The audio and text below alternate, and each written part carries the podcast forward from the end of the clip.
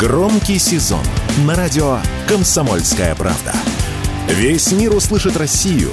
Весь мир услышит радио «Комсомольская правда».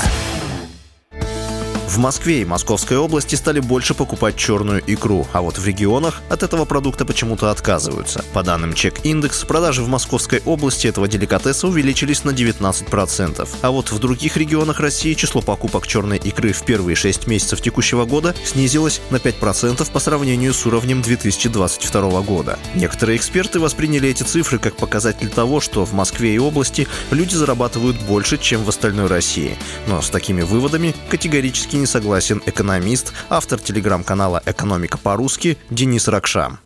Смотрите, о доходах населения это ничего не говорит. Это говорит что-то непонятное нам с вами о том, как устроен рынок черной икры. Ну или там немножко шире, может быть, э, морепродуктов. Доходы москвичей особо не растут, расти им э, ну, не на чем. В Москве не так, чтобы много оборонных предприятий. Из Москвы не так, чтобы очень много народу э, уехало на Донбасс. Зато из Москвы уехало довольно много народу за границу. Поэтому я, честно говоря, не вижу, на чем бы доходы москвичей сейчас расти. Это во-первых. Во-вторых, в регионах как не ели эту черную икру, так и не едят. Там, даже если у них доходы выросли, это не значит, что они первым делом бегут в магазин покупать черную икру. Структура расходов меняется очень сильно. И, и как бы независимо от, от динамики доходов, она становится просто другой.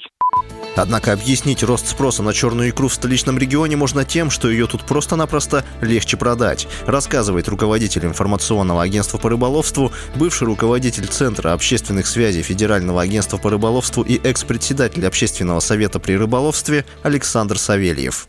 Ну, во-первых, э, надо понимать, что основной объем э, этого деликатеса, этой черной икры, э, поступает из Китая. В Китае черная икра не пользуется абсолютно никаким спросом. Там она никому не нужна. И продается за сущие копейки. Соответственно, на китайской черной икре можно делать э, очень хороший профит в России. Делается этот э, профит в основном э, в регионах с высокими финансовыми ресурсами, с высокими так сказать, возможностями. Самые, наверное, высокие такие возможности существуют в столице. И по уровню оплаты труда, и по количеству потребителей. Вот. Собственно, поэтому и основной сбыт, основная реализация этой э, черной икры происходит в столице, Санкт-Петербурге, в других мегаполисах. Я не думаю, что где-то там, я не знаю, в Тульской области или в Рязанской черную икру вообще можно купить в рознице. В целом, интерес к черной икре у россиян по-прежнему сохраняется, о чем косвенно говорят растущие продажи ее заменителей, сделанных из водорослей, рыбьего жира и желатина. Василий Воронин, радио «Комсомольская правда».